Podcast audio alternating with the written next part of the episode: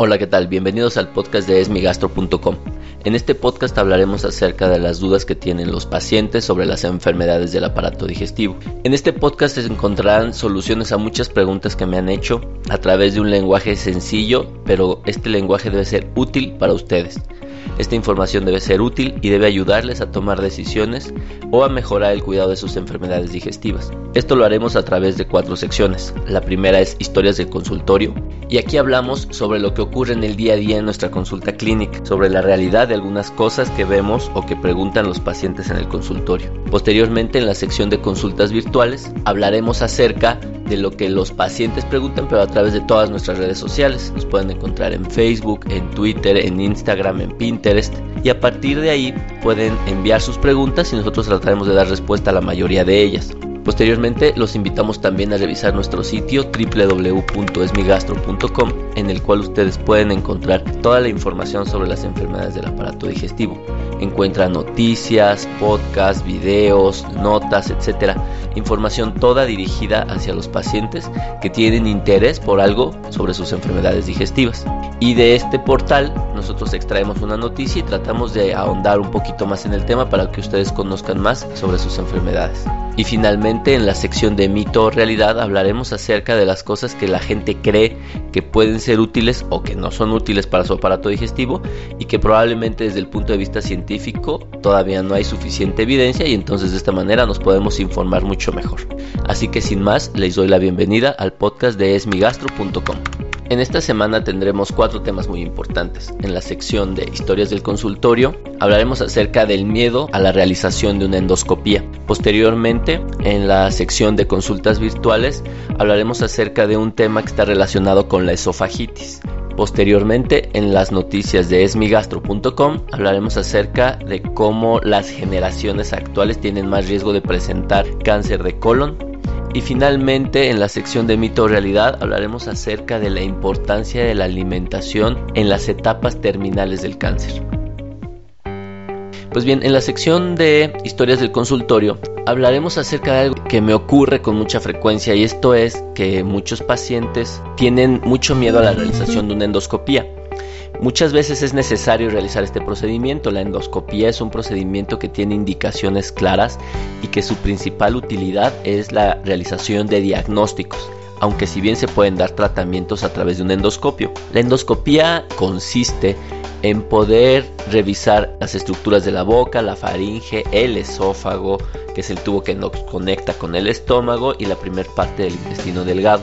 Esto es a través de la inserción por la boca de una pequeña camarita que viene montada sobre un tubo de aproximadamente un centímetro. La endoscopia se puede realizar de varias formas, una de ellas es semiconsciente o consciente, es decir, al paciente únicamente se le puede poner un poco de gilocaína, un anestésico en la boca para disminuir la percepción de obviamente deglutir un tubo de un centímetro de diámetro y obviamente por unos minutos que es lo que dura la endoscopía. Y mucha gente tiene mucho miedo porque ya se lo han hecho y evidentemente es extremadamente molesto. No es un procedimiento que sea cómodo no es precisamente doloroso pero sí es muy muy muy incómodo ya que obviamente da sensación de asfixia, sentimos que no podemos respirar, aparte no hay que deglutir saliva porque si no podemos comenzar a toser y obviamente pues si la experiencia sin duda es bastante desagradable. Por otro lado, como usualmente yo realizo mis procedimientos endoscópicos es bajo sedación.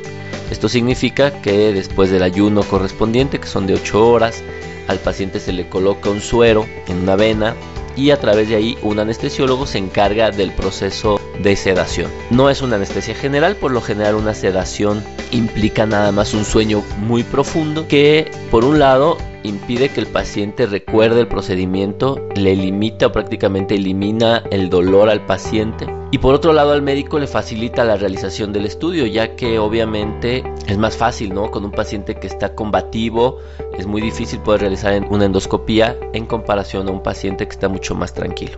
La parte benéfica de los procedimientos sin sedación, es decir, que solo se les pone anestesia local, es que son mucho más seguros, es decir, el paciente no tiene que ser sometido a una sedación y no requiere a personal especializado para la realización del procedimiento. Además de que no se puede entonces realizar en todos los lugares. En algunas ocasiones se requiere tener instalaciones y personal mucho más especializado que permita la realización del procedimiento. Por lo tanto, tiene sus pros y sus contras. Si se encuentran en una institución donde se puede hacer de manera sedada con condiciones de seguridad y de higiene adecuadas, creo que es la mejor opción. Pero en cualquiera de los dos escenarios, ya sea bajo sedación o con anestesia local, muchas veces es necesario realizar el procedimiento y los retrasos pueden ser muy importantes ya que entonces podemos estar retrasando algunas enfermedades, el diagnóstico de algunas enfermedades y consiguientemente su tratamiento. Ahora, tampoco se trata, como he visto en muchos casos, de estar realizando endoscopías cada año, o sea, básicamente no hay ninguna indicación clara de tener que realizar procedimientos cada año, pero hay gente que abusa y no, bueno, eso no está bien pero sí es muy importante que si hay necesidad de realizar el procedimiento, se vea la manera de poderlo realizar en las mejores condiciones de seguridad, pero también de confort. En la sección de noticias virtuales hablaremos acerca de un mensaje que nos enviaron a nuestro canal en YouTube, al cual los invito a suscribirse. Si ustedes le ponen suscribir y de hecho si le hacen clic en la campanita que aparece al lado del botón de suscribirse, pueden recibir automáticamente los videos que ahí subimos. Y me voy a permitir leer el mensaje que se encuentra en nuestro video de síntomas del esófago de Barrett. Hola doctor, yo no sé si padezco esofagitis, pero cuando como siento como si se me atorara la comida. Tengo tos y tengo ronquera. No sé si sea porque estoy enferma de la gripa, pero he oído que los mismos son síntomas de esta enfermedad, es decir, del esófago de Barrett. Espero su respuesta de antemano, muchas gracias. Pues bien, esto es bien importante ya que el esófago tiene pocos síntomas y todos los podemos confundir e incluso las enfermedades esofágicas pueden tener síntomas externos al esófago, como en el caso de esta paciente la presencia de tos o ronquera.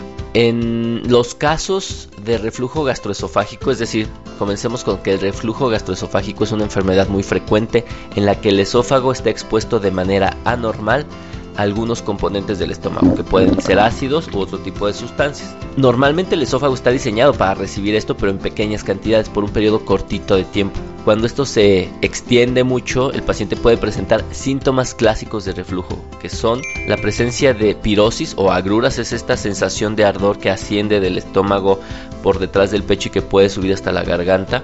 La regurgitación, que por lo general es que sienta que se regresa solo el alimento, pero sin ardor. Estos son los síntomas clásicos de reflujo gastroesofágico.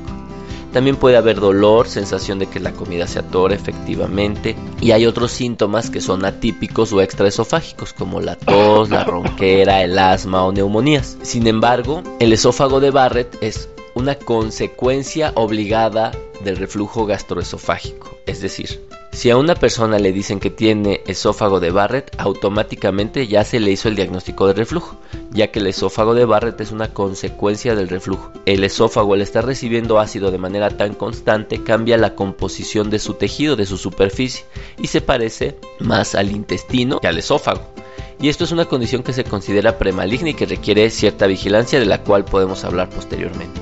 Pero el diagnóstico de esta enfermedad obligadamente es por biopsia no es útil el diagnóstico visual, es decir, si un endoscopista me dice yo hice una endoscopia y vi que tiene esófago de Barrett, eso no es esófago de Barrett hasta que un patólogo no lo revise al microscopio, una biopsia y nos diga si efectivamente es esófago de Barrett. Ahora, si esta paciente, por ejemplo, ya sabe que tiene esófago de Barrett y además tiene los síntomas que menciona, como que se tore la comida, la tos o la ronquera, pues puede ser que sí sea debido al reflujo gastroesofágico, pero se requiere documentar correctamente es decir, la realización de una endoscopía, primero para ver si tiene Barrett o no, de una pHmetría, que es un estudio que nos ayuda a determinar la presencia de ácido durante 24 horas dentro del esófago, y a veces manometrías, ya que la manometría es un estudio en el que se mide la funcionalidad, es decir, el movimiento del esófago y los síntomas que menciona esta paciente virtual, si bien pueden ser de reflujo, también pueden ser de otras enfermedades,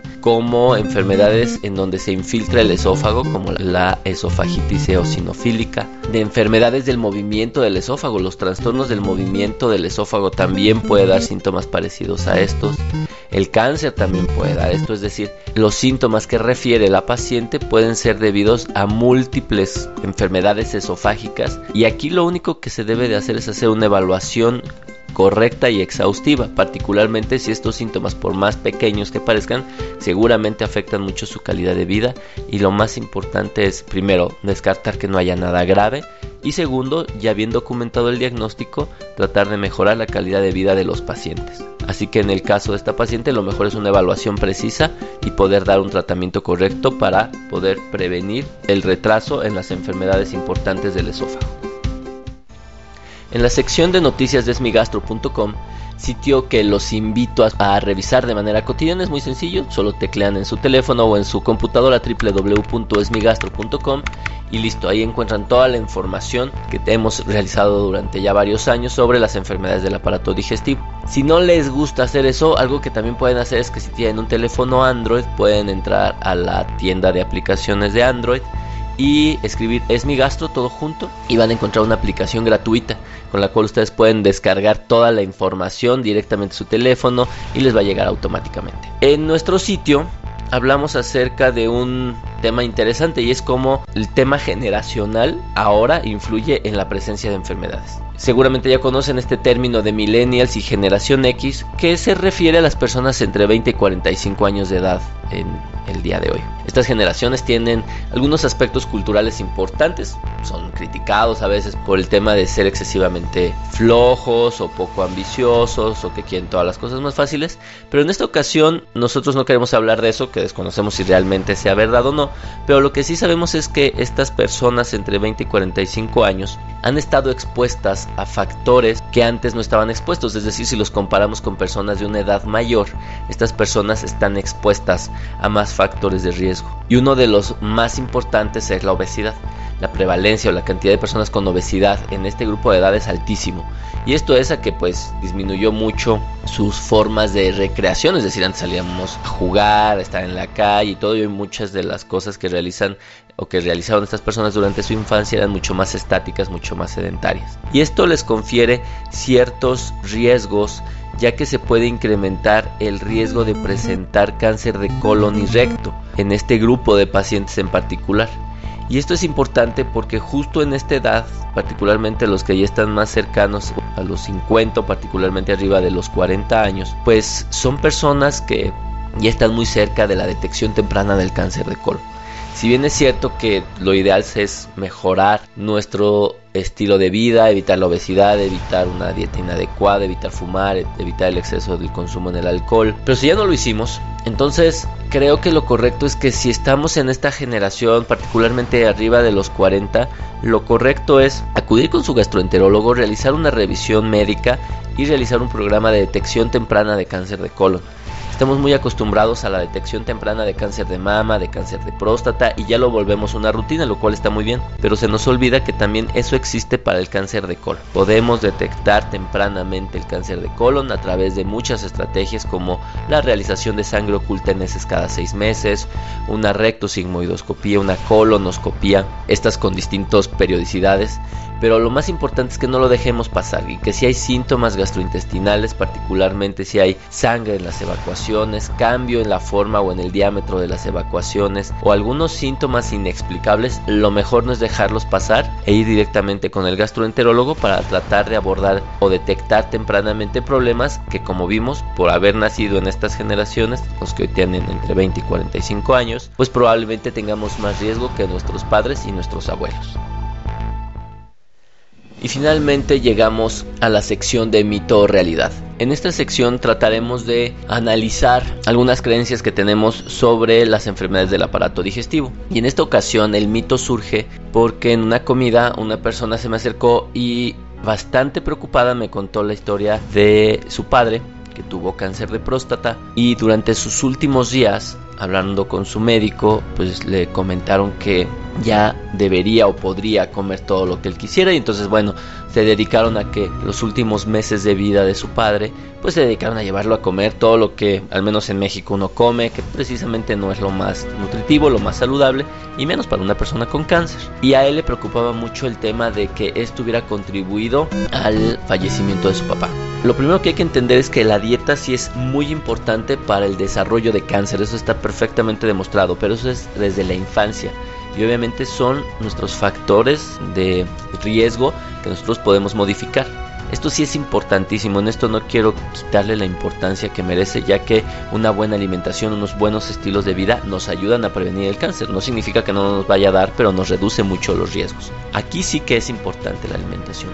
Segundo, una vez que presentamos una enfermedad como el cáncer, que puede ser o que va a ser tratado, es decir, algún tratamiento ya sea quirúrgico, médico, de radioterapia, etcétera. En estos pacientes también la alimentación es muy importante ya que existe un riesgo altísimo de desnutrición por todos los tratamientos, los efectos adversos del medicamento, por los efectos propios del cáncer y aquí también es muy importante alimentarnos correctamente. Pero cuando desafortunadamente nos encontramos en un cáncer en una etapa muy avanzada que compromete nuestra vida a pocas semanas o meses y que a pesar de todos los medicamentos ya no es posible incrementar la expectativa de vida de nuestro paciente, pues en este caso, si bien es cierto que lo recomendable no es pues dedicarle o ser irresponsables con la alimentación o con nuestros estilos de vida, es un hecho que lo que se recomienda en estos pacientes que se encuentran en una etapa muy avanzada y terminal de algún tumor, de algún cáncer, lo más adecuado es mejorar la calidad de vida. Y esto no necesariamente significa que hay que comer de todo, o sea, depende de lo que cada persona considera grato, de lo que le da calidad de vida. Si a la persona, al paciente le gusta comer, pues probablemente no importe realmente, finalmente ya está una etapa tan avanzada que el comer algo que sea más o menos saludable no le va a afectar mucho. Puede ser que le dé los síntomas que a cualquier persona le dan si come algo que está